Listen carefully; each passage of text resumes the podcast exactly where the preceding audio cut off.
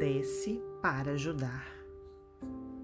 Fácil é buscar os recursos da subida, embora muitos se desencantem ao primeiro contato com o pedregulho da montanha íngreme.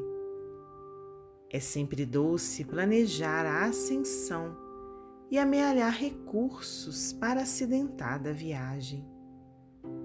Promessas, abraços, carinhos são prazeres acessíveis a todos.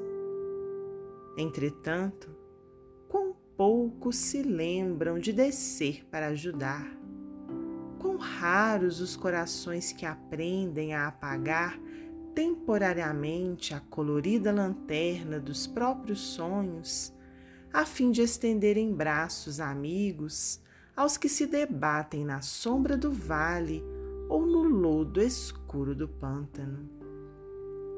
Todos sabem que há ignorância, dor e miséria onde as trevas se aninham mas dificilmente alguém se recorda de acender alguma claridade para os que, ainda de muito longe, lhe seguem os passos. Não posso, dizem uns, é pecado, clamam outros. Não devo, respondem muitos. No entanto, Jesus desceu e amparou-nos renunciou à sublimidade dos anjos e conviveu com os homens. Obscureceu a própria refulgência divina e abraçou os pecadores e os transviados na senda terrestre. Caridade, caridade, não estarás ao pé das chagas que o agonizam, dos trapos que choram, dos gemidos que não têm voz?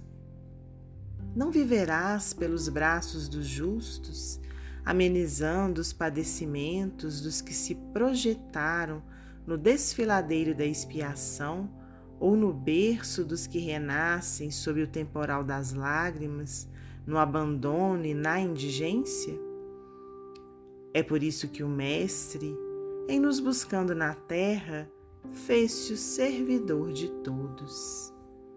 Se tens, pois, na realidade um coração corajoso, saberás descer com ele, ajudando e ensinando, levantando e servindo, à maneira do lírio puro que desabrocha no charco sem contaminar-se, convertendo o inferno das criaturas em paraíso do bem para a glorificação do Supremo Senhor.